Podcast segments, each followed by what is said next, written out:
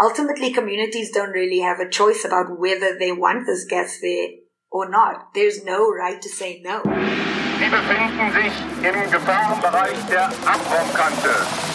Ende Gelände, der Podcast.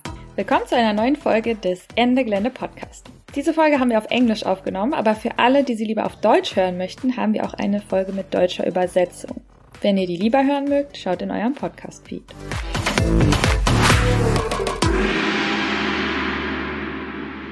Welcome to a new episode of the Ende Gelände podcast.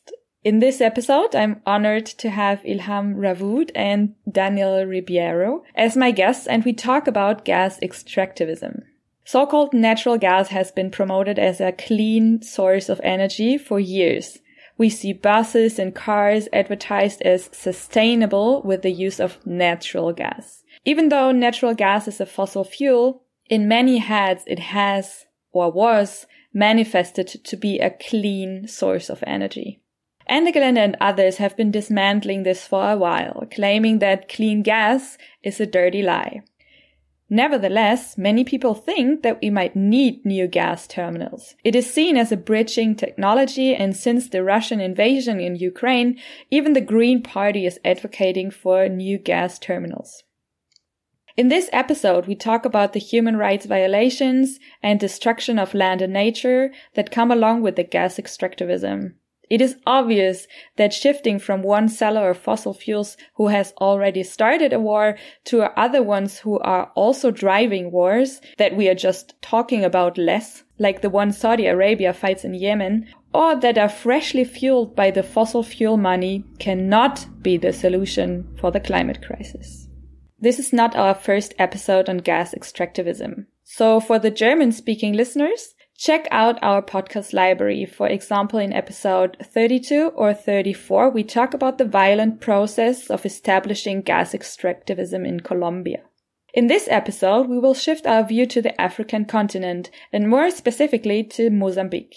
Many Europeans don't know much about African geography, so if you want to find out where Mozambique is or want to improve your knowledge, I highly recommend the online game You Don't Know Africa. Caution, it can be addictive and drives me to procrastinate sometimes, but I'd call it a productive procrastination. Find the link in the show notes. And without further ado, I'm happy to welcome Daniel Ribeiro and Ilham Rawoot. Daniel is technical and program officer at JA, Justiça Ambiental.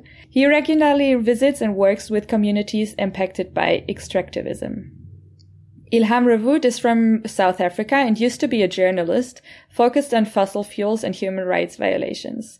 Today, she coordinates the international part of the Say No to Gas campaign for Friends of the Earth Mozambique.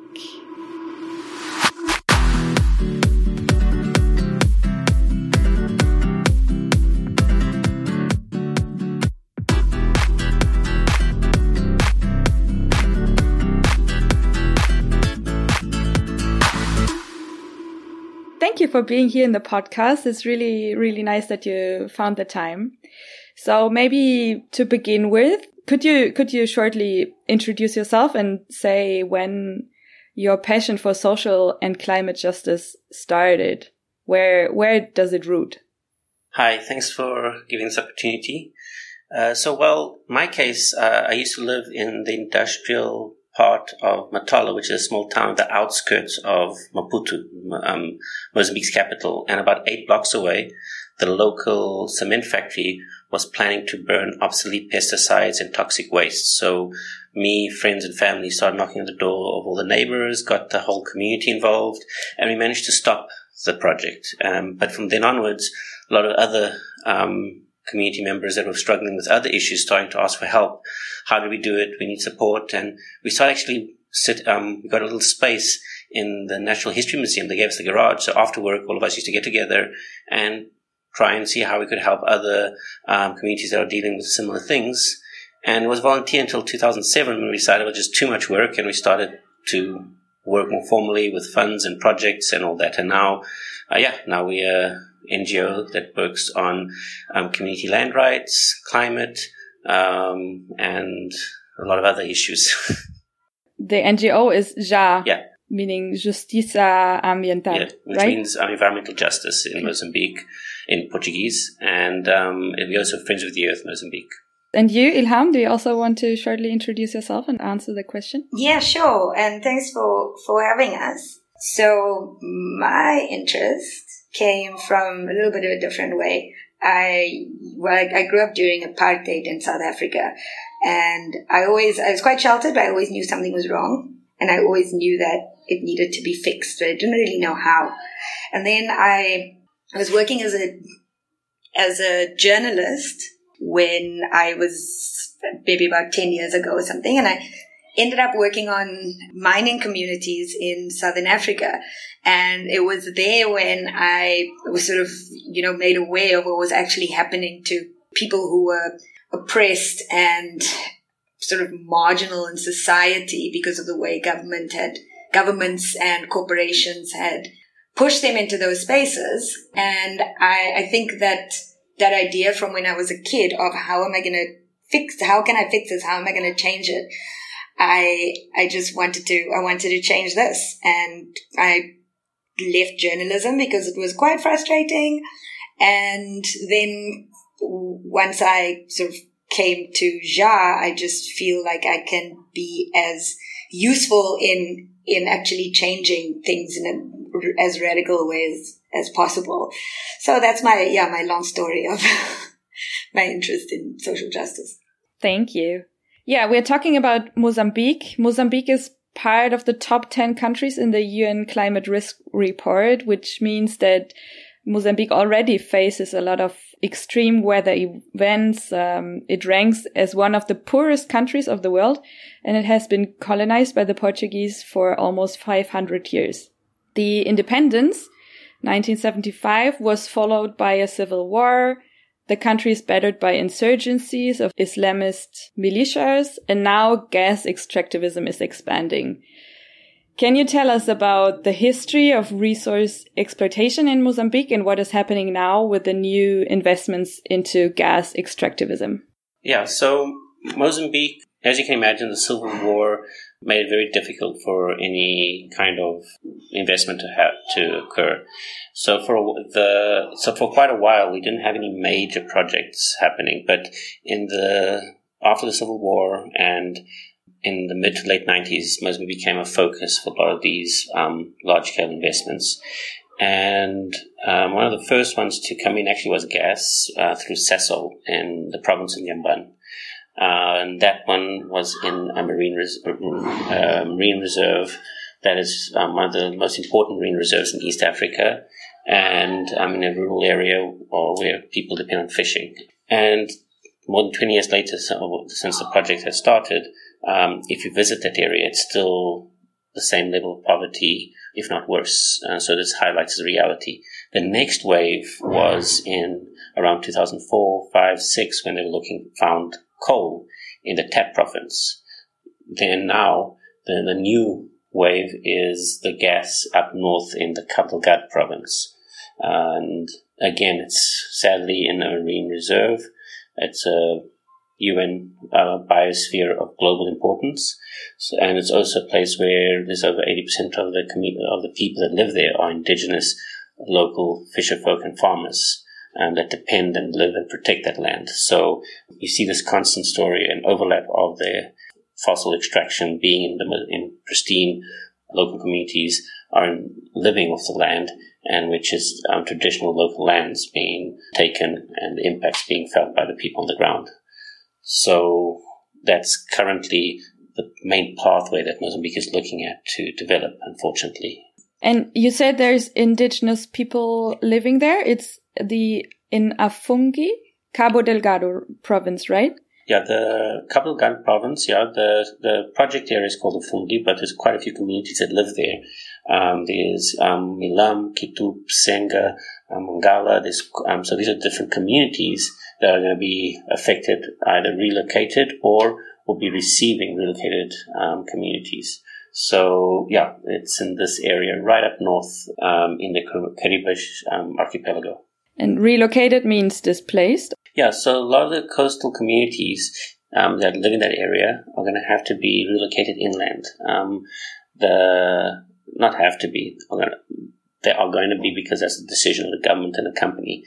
And one of the few things that the communities asked if, when they found out about the project is, so whatever you do, keep us by the ocean because we fish and we need land so we can carry on farming. Very basic requests, very, um, very humble mm-hmm. request, and it was ignored.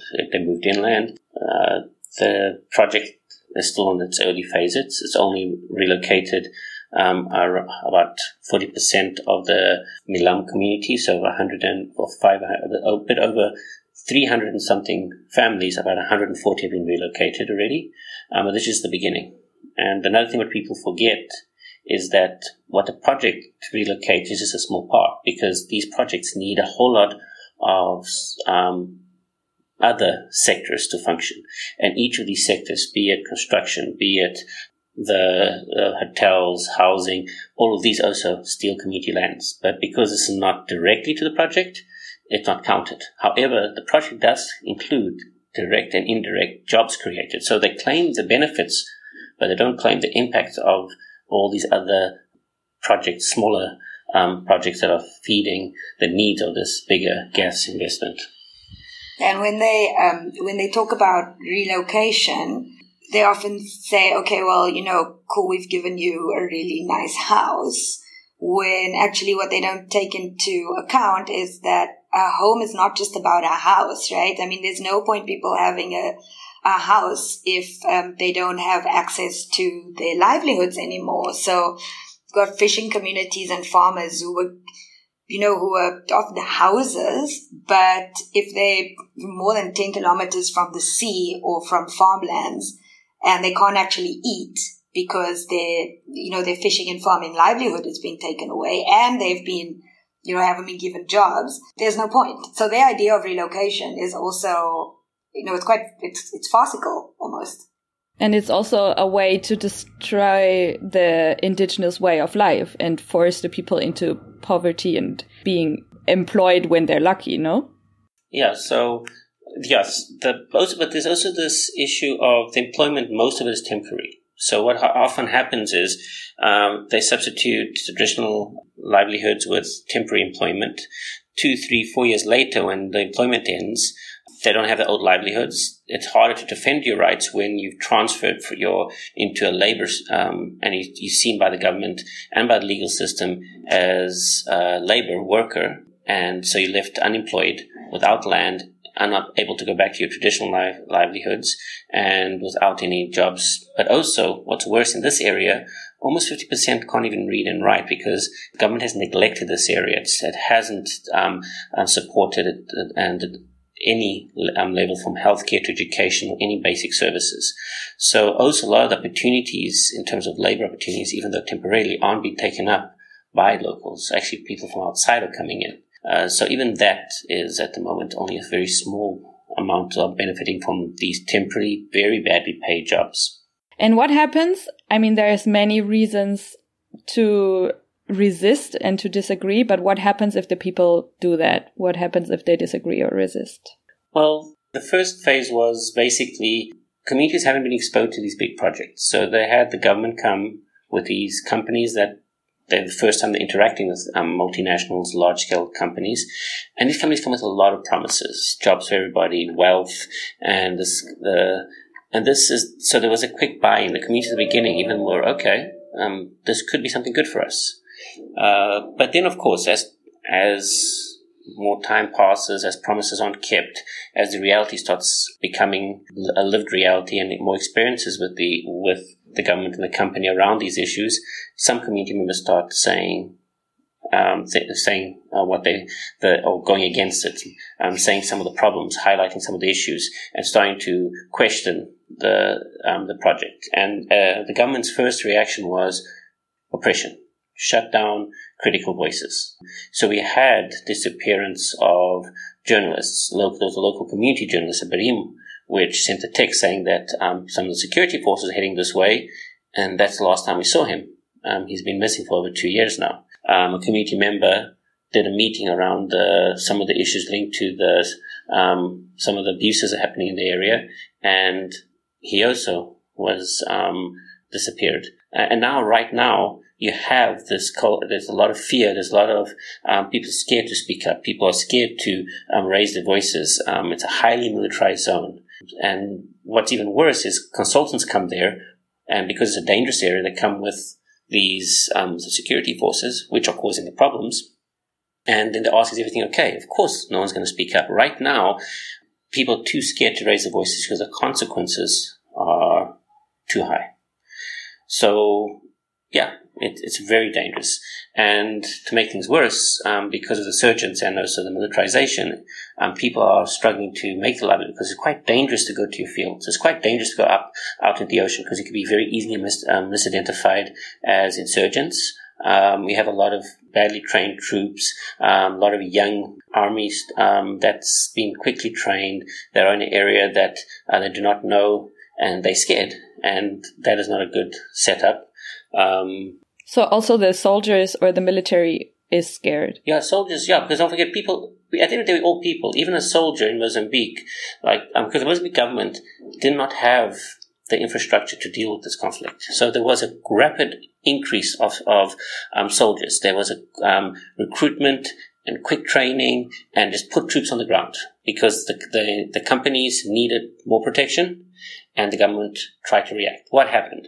You had a lot of badly trained of soldiers far away from home in an area they do not know with stories that this is a dangerous area, there's insurgents, um, there's been attacks, and of course that's not a good thing. The other thing is Mozambique did not have the, the logistical infrastructure to deal with it, so a lot of these soldiers had many months delays in payments, there was food shortages, and so yeah, it, was it was not a conducive environment um, for anyone. So sometimes we focus on security forces, but the security complex, industrial complex, they they are victims as well to a certain extent because they're, they're individuals that are there, being placed there, and put in danger and with inadequate support and inadequate training, and um, yeah, so they also because a lot of them don't want to be there.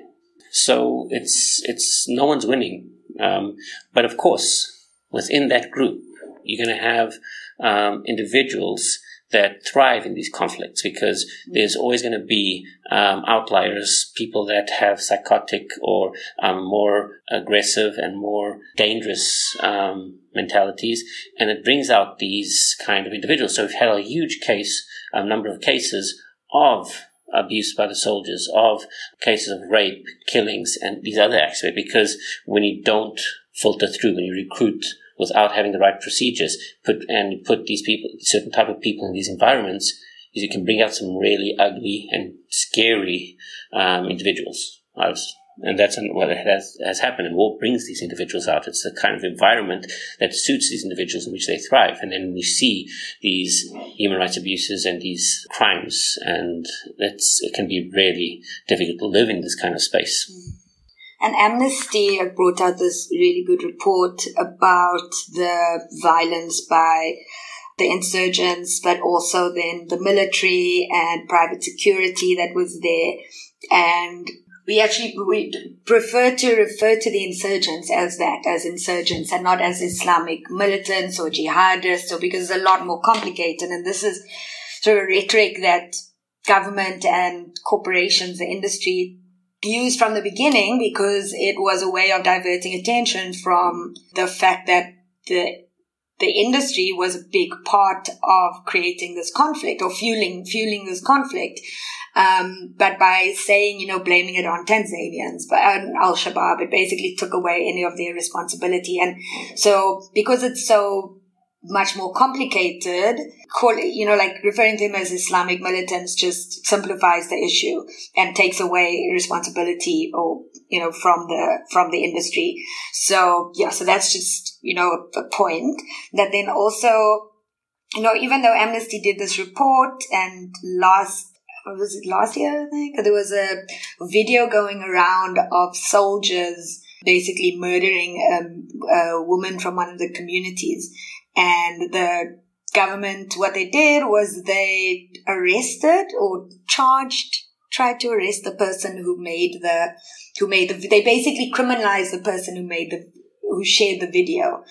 So, and the uh, companies as well are just refusing to have any link or acknowledge the, you know, the the impact that the military is having, much of it in the name of, or, you know, partly because of the, to protect the gas industry. So like during a big um, attack in Palma, which is a village near to the gas project, the last year there was, and the, this attack was basically, it was huge and it's what caused Total to claim a force majeure, which is an act, act of God legally, and they pulled out the project on pause. And during that attack, there were 800 soldiers who were protecting the Total site, and only a handful were protecting the the people. So it's quite clear that you know there's a massive link between the industry and the militarization. Yeah, so uh, but also like private security has been there for a while. So since the beginning, there was a Russian group called the, the Wagner Group who are really dodgy. And um, there were some journalists, Russian journalists who looked into them in the Central African Republic and they were assassinated. So this company was in Mozambique. They left. And then the South African group called the, the Dyck Advisory Group were, they were there and then they were and so, Amnesty report also talks about how they fired indiscriminately into a group of civilians and civilians were killed. And they were not held responsible for that. They simply, their contract was simply not re- renewed and they've gone home and are living, you know, their best lives. So, yeah, the, the militarization and the, the gas are, you know, they, they really f- feed off each other. Oh my hearing this is even more absurd that people here in Europe call uh, LNG and gas a bridging technology, but we'll come to this later. Maybe you can tell me uh, what are the effects that are like specifically affecting women's lives. You all already said that there's rape happening by the military, and um, yeah, is there anything else that affects women women's life especially? We all know that in conflict, um, the most affected are women and children. Firstly, women are the ones that are responsible for the household. So, um, from water to the farming. Um, so, they are often the ones in the field, the ones moving out, and these and moving around in these areas alone is dangerous. But also, a lot of the soldiers, um, they have a lot of power. And when you have power, one way of utilizing power, as we all know, is through rape. And um, so, and also what happens a lot of the time, but it's not only with the military, because there's also in the aid, because this has caused, this war has caused over, um, yeah, between 800 to a million internally displaced refugees. And so even these aid camps, you have the men um, exploiting the fact that they're controlling the aid, controlling access to food and basic needs, and using this um, uh, to basically uh, rape or, yeah, um, take advantage and use that power again. So um, the, the, this kind of environment places women as a asset, as a commodity, as and often you not only have the problem with rape, but um, even in the case of just moving around, like checkpoints are a, a constant fear because every checkpoint you never know um, what are they going to demand from you. Then you have um, the whole issue of maintaining family, like the making sure you have water, food for your family. That that stress, that load is on women, um, and men usually are the ones more mo- mobile. So mobility is a way of adapting. So men can move and go out sooner and leave the woman because it's it, the and they are often you see a lot of cases where you have households run by um, a, a woman and the children and all the stresses are on her to guarantee the security and safety. Um, so yeah, and, but also another thing that happens is if you're household is only a woman, a lot of the um, military suspects that if your husband's not around, that that means that, that husband could be associated with insurgents, and therefore you're seen as um, possibly being insurgent. So you also get the attack, the anger, and the a lot of the violence from the military should extract information based on the fact that you've been abandoned sometimes by your own husband. So you get abandoned by your husband. You then get suspicious because you don't have a husband because that you might be linked to surgery because your husband is probably somewhere in the field with these rebel groups. And then you also uh, have the risk of being raped and uh, sexually abused at a regular basis. So you can see the reality. And, and then you can't keep your livelihood. It's dangerous to go out to get food. And it, it is, it's, it is a nightmare. Um, and that's the uh, ever growing reality in this area. I think also there's, um, Danny, correct me if I'm wrong, but quite a f- few people have multiple families, multiple wives. And, but the thing is when people are relocated, it's not recognized that they have, you know, more than one family. Uh, so one, one family gets kicked out or something. No, no, it's not. It's actually the problem is it's the man that that receives the income. So you have the, the the husband might have three wives, but the income is given to the often to the man who controls the compensation, who controls um, the the benefits from um, that are given to as to compensate for the relocation goes to the man. That's further exacerbates the gender inequality and places more stress. So who has control to manage the resources? Who has control into how to deal with the, the, the crisis, um, it's usually the man, and you, and you have situations where um, you have had households which have been neglected to um, scary levels. And can you describe the changes that happen, or better, are enforced on nature when the extraction sites are built? I mean, also there, you can, as you already said, the community actually really lives with the with the land, with the, with the sea. Uh, so the destruction of nature is also affecting the people, of course. But uh, yeah, maybe you can describe the changes. Uh, the projects are still in the early phases. So when the attack from last year that caused um, Total to pause its operations, they were still in the function, the phase of building the port. Um, so it's still very early, but what's coming is quite scary. You do have localized impacts, um, of course. Um, but right now, the conflict and the danger of moving around has prevented people from fishing and actually going into their environment and doing the what the practice they usually do to have a livelihood. But what's really scary is um, these type of projects they have huge impacts on these pristine environments. And just to give an example to highlight how something very simple can have a huge impact, most ships that come to get cargo come unloaded. Like in this case, they're coming to get the gas, so they come unloaded. And to stabilize the ships, you have something called ballast water, which is tanks that pump water from the ocean to get the right levels and stabilize the ocean ship. These waters are usually taken up in other parts of the world and dumped when they arrive in the area where they're getting the cargo. But these waters, these these ballast waters have a lot of different organisms from outside, from other parts of the world, from different larvae, from mussels to um, jellyfish to a whole bunch of other species. It's one of the main reasons for alien species and invasions of alien species in um, ecosystems. And those alien species are responsible for more than a third of extinctions of, indig- of indigenous local ecosystems. Like we have in South Africa, the zebra mussel that was born through ballast waters that are starting to occupy the coastal, certain coastal areas by the ports and are spreading up the coast and basically um, taking away habitat from indigenous species.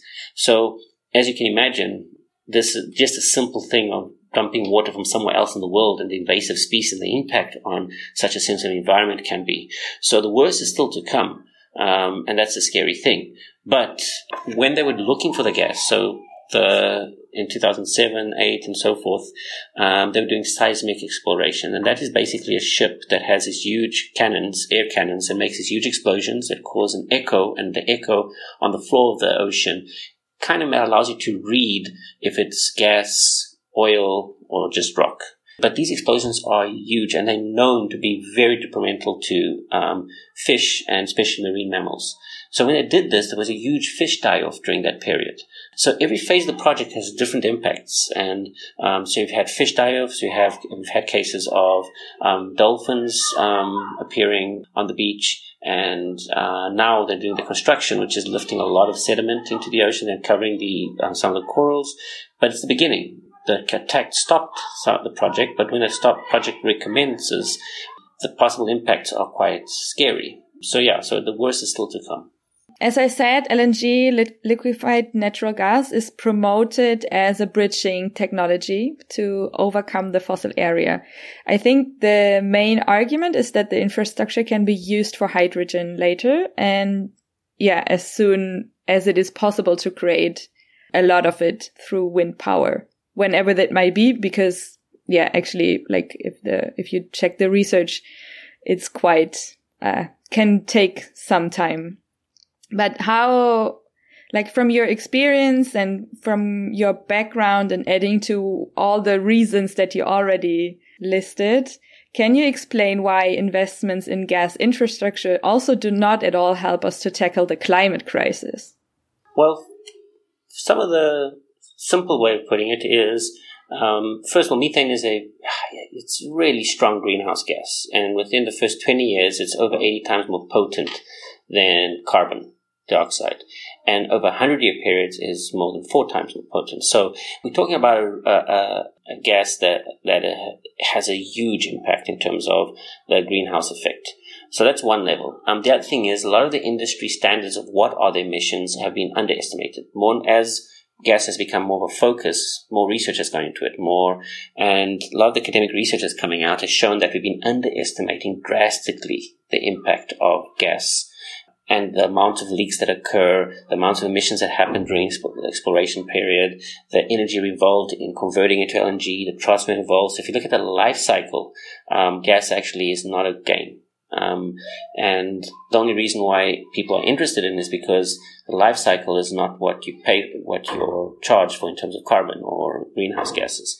Europe is only charged the burning of it. So if Europe burns it, that's um, what they charge. And the burning, yes, a unit to get the same unit of energy, it's more efficient, but we have to include the life cycle. Um, and that's when you see, because it's a global, climate change is a global issue. It doesn't matter who, who gets accounted for the, the, the carbon. It's all going to the center of the atmosphere. So at the end of the day, uh, the life cycle of LNG is just as bad as coal. So that's the first thing we need to understand. So the other thing we also I think is really important to understand is that there is a risk of stranded assets, uh, and coal, you see what's happened with disinvesting in coal and the impact that has had. So there is this risk. So this narrative of hydrogen has actually mainly been used as a counter argument for stranded assets. Um, because if you look at economics, the technology is still there. It's not straightforward conversion. Yes, there's theoretical transfer and we can adapt, but the economics of it is still very unclear. So it is, it, we're putting a lot of faith into something that's really not well developed. Um, hydrogen in general is more than a decade behind in terms of our understanding and infrastructure around it. So uh, I would think we'd be a bit over optimistic. But what's worse is usually when you have gas, the most likely won't be from wind. It will be converting um, methane gas into hydrogen. That's what's going to most likely happen. And if, when you do that, that's really scary because there's a, a overall processes, there's energy loss. So only 30% efficiency, which means that you need to burn a lot of gas to produce a lot of energy to produce hydrogen. Uh, so we'll end up having to use three times more gas to have the hydrogen if we're using the gas to transfer hydrogen. And that's the thing that you have to realize. Once there's a, once there's economic incentive there, once you've opened a can of worms, people are not going to let go of it. And that's what history has shown us. So if you have gas, you're not going to stop using that gas. The money will make people convert that, that um, gas. And don't forget, that huge energy loss in converting the gas into hydrogen stays in Mozambique because Mozambique is be selling the hydrogen to Europe, which is a zero emissions, which means that Europe will have can get carbon neutral with hydrogen, while the global emissions can increase drastically because countries like Africa, uh, like Mozambique and Africa, will be the ones being blamed for these emissions because they are the converting it. So you have this high risk of creating these carbon bombs that then the African countries are going to, can you tell African to stop using them? It's a resource that they've indebted the country in millions and, and we're going to tell them don't use it. They're going to use it, and it's going to be a huge carbon bomb, and it's going to eliminate any chance of us dealing with the climate crisis. So for me, it is a misleading narrative, and it's a narrative that's just trying to keep business as usual. There's a lot of narratives that are popping up just to allow these companies to continue operating a bit longer, a bit longer, a bit longer, and to a point where we're going to have no chance of dealing with the climate crisis if we carry on extending it with these very simplified narratives that don't have true merit.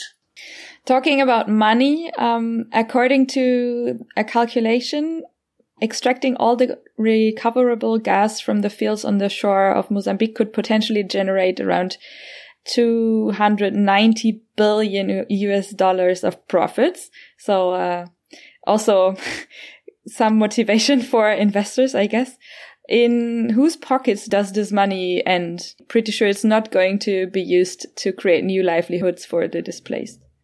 Uh, well, if you look at Africa and you look at the global south and you look at the fossil fuel industry and how it's been the same story over and over again, oil is going to develop, gas is going to develop. All of this is needed for Africa to become, to be developed.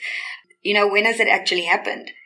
Uh, why is why are you know southern african countries some still some of the poorest why are all the you know the most powerful and the wealthiest sitting up in the north who are the ones who actually benefit from this these fossil fuels and extractivism?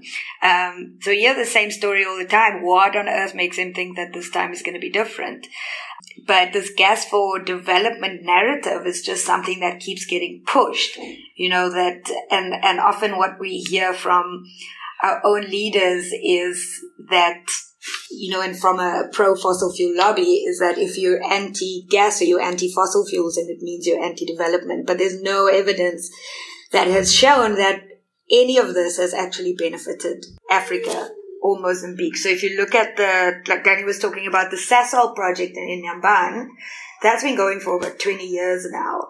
Mozambique, still 30% only of the country has access to electricity.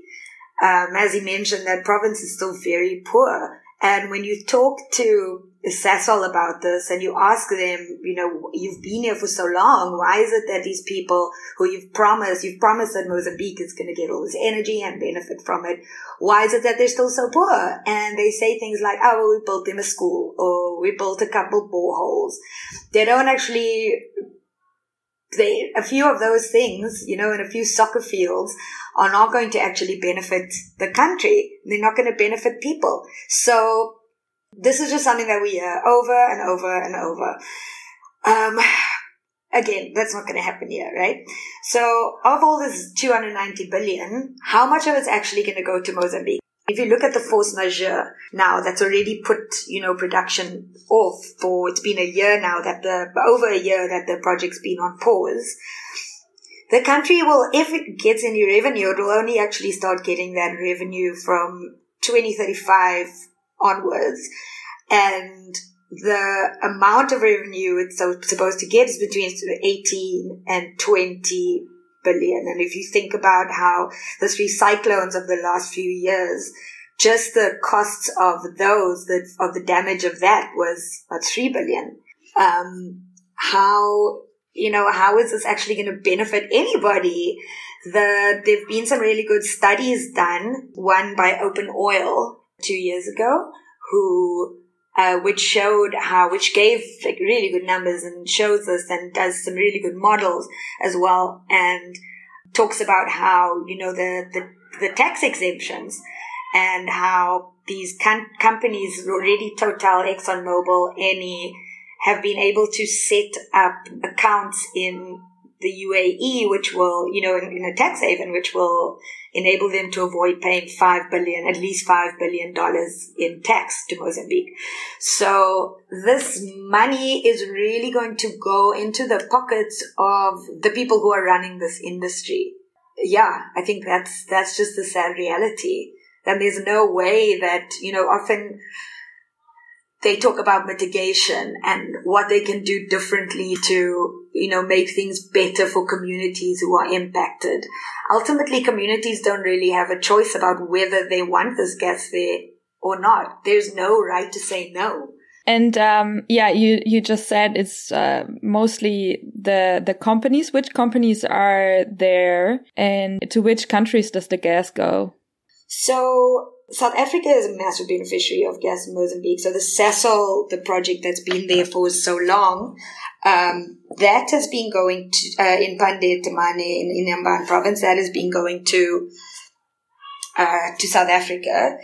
But with the Cabo Delgado project, the Coral LNG, Rovuma LNG, and Mozambique LNG project, those are all going to countries in Europe and China, India, uh, the US, and actually Mozambique's not going to benefit at all. So the companies are to- the, the biggest ones there. I mean, it's basically every monster you can think of, but the biggest ones are Total, Eni, ExxonMobil, Galp from Portugal, um, Chinese state companies, Indian state companies, and then banks like um, HSBC, four of the French banks like Crédit Agricole, Société Générale, a few South African banks, uh, banks of Thailand, Korea, everywhere else um, is there. And I mean, like if you look at the Coral LNG project, which they've just sent off their first shipment of gas last week, all of that's going to BP. Um, they're buying 100% of the gas and then they will sell it at market value. And yeah, so that's, that's the situation. I mean, a lot of the, these purchase agreements went to companies like Shell and, you know, everybody that's all of these massive northern monsters that have been benefiting are still the ones who are going to keep benefiting. The monsters. And Ilham, you you are living in South Africa, but you engage with Ja Mozambique. How did that happen, and how how do you connect to the local resistance? So I've been working with Ja for about four years, and the project is, I mean, it's it's Moza- it's you know projects that are impacting Mozambique, but really all the players in this industry are international, and you know we need to also be not sort of living not fighting separately like you know within the borders that were created by these power structures but we need to be in solidarity with each other. And i while you know this campaign is really led by Mozambique, a Mozambican organization, all the, you know, the people who are being affected are in rural areas in this country, um, the ones who are losing their livelihoods, who are losing their homes, the women who are being sexually assaulted. But all the power structures are international. And we need to be in solidarity with these people. And while, you know, my colleagues here, and as Danny was talking about our focal point who's in the, in, lives in the uh, community, works with them, um, is, you know, does amazing work. With that information, it's really important to take that to the seats of power. And I happen to be based in Cape Town, but I really love that I am able to to do that um, with another Southern African country. Talking about uh, internationalism, I wondered how how you connect with people resisting gas extractivism in other countries, because I remember in our, one of our episodes, the the one called "Voices from the Balkans," we spoke to an activist uh, from Serbia and she was talking about the lithium mining and that they connect with other activists in other countries where the Canadian corporation Rio Tinto is playing more or less the same dirty game. So I was wondering if the, this does resonate with your experience with the gas industry. I mean, I'm sure Sasol is not only active in Mozambique. And, uh, yeah, I wonder how, how do you connect? And uh, what gives you hope to continue the struggle? Uh, yeah, for sure. It's, um, I mean, look, the, the Sasol shareholder meeting is coming up next week. And there are organizations in South Africa who work on Sasol. So we've, um, sort of we have, you know, a weekly meeting to plan how we're going to do this, how we're going to attend. Does everybody have a share? Do people need a proxy? The protesters, you know, how we can all help each other with legal help. And then, you know, we talk about the different questions that we'd ask and, you know, maybe get advice from each other.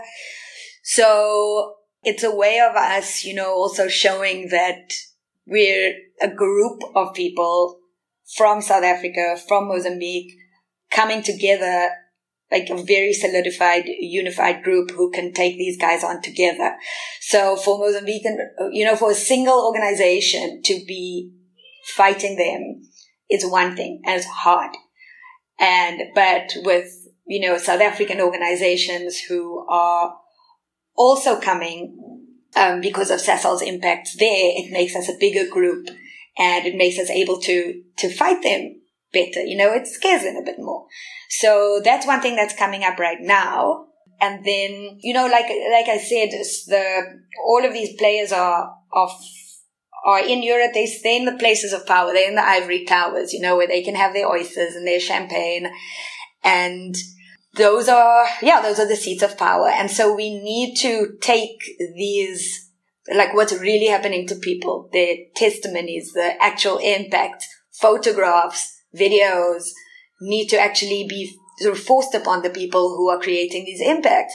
And the way to do that is that our partners and allies and activists in those countries where these, you know, these power seats are, this is where they can play a big part. This is where they can show their solidarity is, for example, taking the issue to shareholder meetings and being disruptive. Um, one of the, the things that we did at the COP last year uh, was our partners, and there was an Eni um, an Eni meeting, and our partners stood up and disrupted it and played a loud voice note of one of my colleagues talking about you know the impacts in Mozambique. So that was pretty cool. But the thing is, we wouldn't have been able to do that without you know our partners being at COP, and it's pretty expensive for us to get to COP. But I mean, look, that's a whole other question mm-hmm. about whether we want to go to COP at all. But yeah, so this is a way that, you know, it really, it's really important to have those. Also, like if it comes to a lawsuit, you know, the access to lawyers in France, for example, or in Italy is not something that we have. That's something that our partners would have. And because of the impacts that they, their com- the, well not their but the companies and their countries and their governments are having there's also this responsibility you know that comes with having sort of the privilege of living in these these countries is the responsibility that comes with that and actually you know using it to support the people who are who are actually suffering on the other side of the world. You mentioned Mozambique and South Africa again, but there's also like other, do you also connect with other countries where there's actually gas being extracted? Or rather to the the consuming and extracting countries like uh, Europe and US and yeah sure. So i mean um we're working with so for example in germany right where you've got the the gas pipelines that are coming up we like we started to do some, you know, we're connecting with organizations like yours that are there with, um, in the US with some of the work that we do on Exxon. We've been connecting with activists working on Exxon who are there. And, you know, because of all the Exxon projects that, yeah, that are there, the US government that is supporting the, a project in Mozambique is also supporting projects in Texas. So that, uh, we also, you know, we work with the organizations working on the Stop EACOP campaign as well in Uganda. Um, and the thing is, a lot of these, a, a, lot of export credit agencies, which are government state finances, are financing companies and projects in lots of different countries. And what is great is to be able to link up with organizations in those countries who are fighting the same finances as well. Because the, while the fossil fuel projects are are imp- like you know the actual companies and fossil fuel companies who are involved in the projects are important we also need to break down those structures that enable them to exist the structures of power like financiers you know if if governments and banks were not financing these projects it would be a lot hard it would be quite hard for them to to exist they don't operate in a silo you know so yeah so that's some of the the work that we do. I don't know if that really answers yeah, yeah, yeah, yeah, it does. And uh, you you skipped another question, uh, which was what gives you hope to continue the struggle. Uh, what gives me hope is look, I don't see any other way that that I could live my life personally. I don't see a way of of existing uh, without struggling um, and without supporting people who are who are affected by you know com- corporations and governments who are committing human rights violations all the time. And while I, I feel like you know while I am not in a I'm in a safer space in the world and for me, there's no, it's no question but to, to continue um, this. But so there's that element, which is that it's not really my choice. but also the, the hope is meeting with, the hope is uh, working with, um, you know, meeting people who have been struggling for so long, uh, meeting activists who are really inspiring because of the work that they've been doing for so long. People who are in communities in rural areas who are, you know, being actually affected, seeing what they're going through and seeing, you know, that how we could actually make a difference. That, that does give me some, some hope, um, that the struggles been, struggles have been going on and while they're exhausting, they haven't stopped yet. And they haven't broken us down yet, then they can't break us down. Coming to an end, I would also like to ask you, what do you expect from the public and from the climate movement in Europe? And what does solidarity mean for you? Uh, yeah, I mean, there's the one thing about solidarity, I think, is that there's a different thing about talking about it and the, you know, intellectual conversations about it, but actually being an active resistance with people who are fighting. So I think one thing is recognizing the, you know, the part that corporations and this massive sort of fossil fuel and capitalist system play in making us feel guilty. So there's so much individual blame that we put on each other, um, you know, about how you need to buy a light bulb that, you know, lasts much longer, or you need to drink coffee that is definitely f- like free fair trade, or you have to take the bus instead of driving your car. You know, you have to buy a low fuel car because it, but you know, because that's what you need. But this, I mean, not everybody can afford an electric vehicle or a low, low fuel consuming car. Not everybody can afford fair trade coffee. And we shouldn't be making ourselves, we shouldn't be putting the burden on each other. We should be putting the burden on the system. And if it means that we need to make concessions and that we need to, you know, sometimes take our car and not the bus because we don't have a great public transport system in many countries, then, but if that's what we need to do in order to get to a meeting, to meet with activists to fight against, you know, the system, then we should do that. And we we have to remember that the the system will try and break us down every time.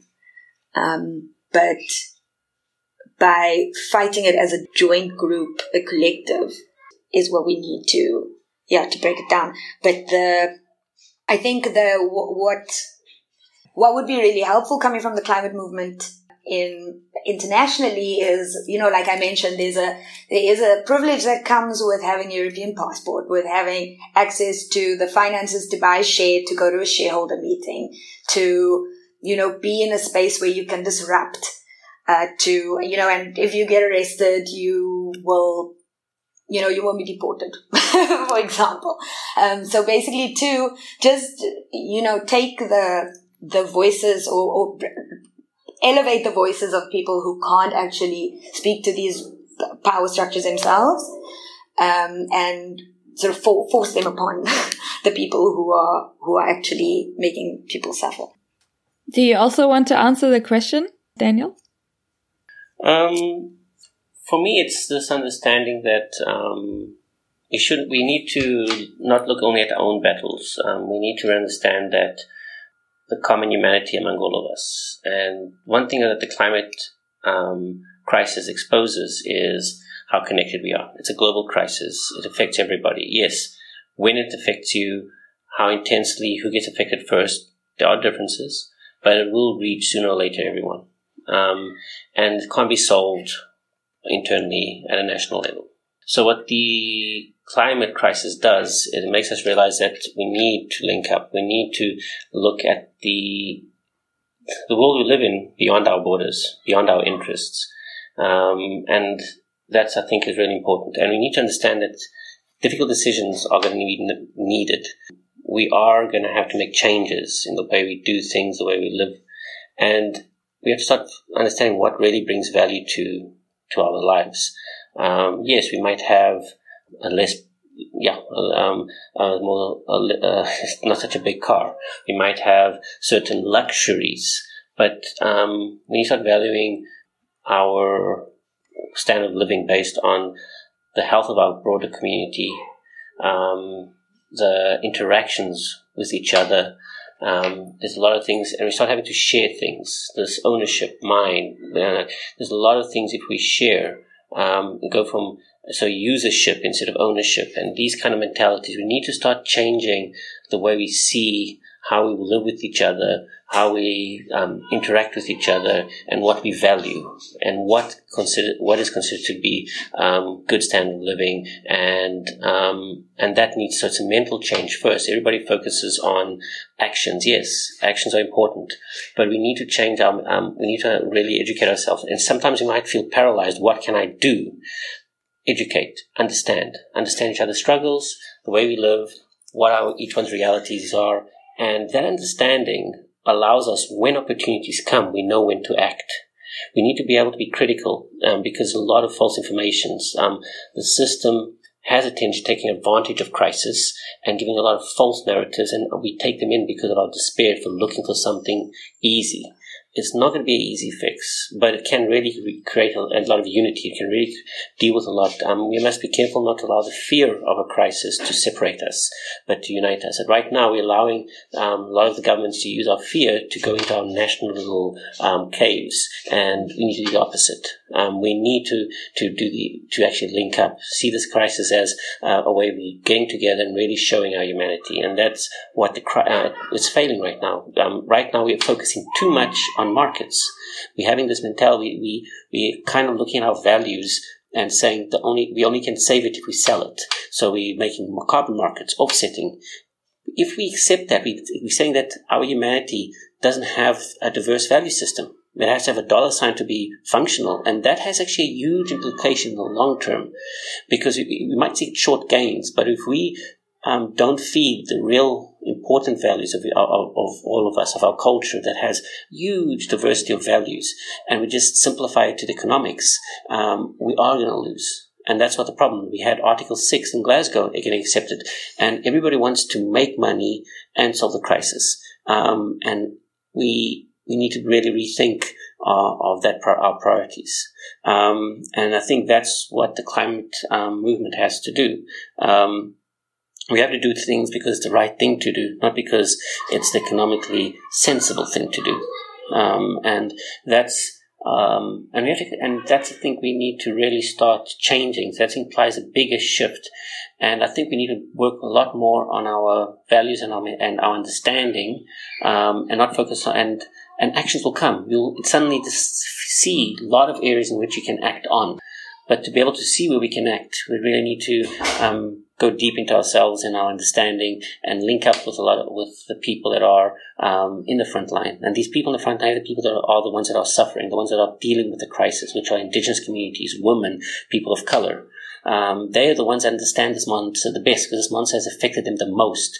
And if anyone knows how this monster functions and what to do to kill this monster, um, it's them. And we need to start um, um, understanding this and trusting in our humanity.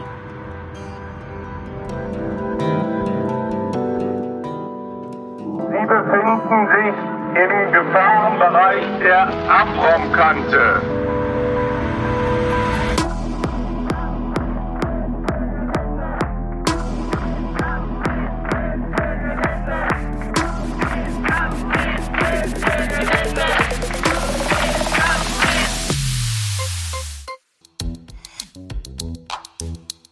You're an activist, you fight for the good life for all, or you just want to change something and don't know exactly how, Tipping Points 8 in Vienna is waiting for you. From February 24th to 26th, Tipping Points in Vienna will be all about movement building, fighting for justice, and how groups can empower themselves to make a difference. Tipping Point offers you a diverse program in one weekend on facilitation, action planning and training, legal assistance, press relations, strategy development, sustainable activism, safe communications, and campaign planning. Tipping Points 8 from February 24th to 26th in Vienna. You can register now on our website www.tippingpoints.live.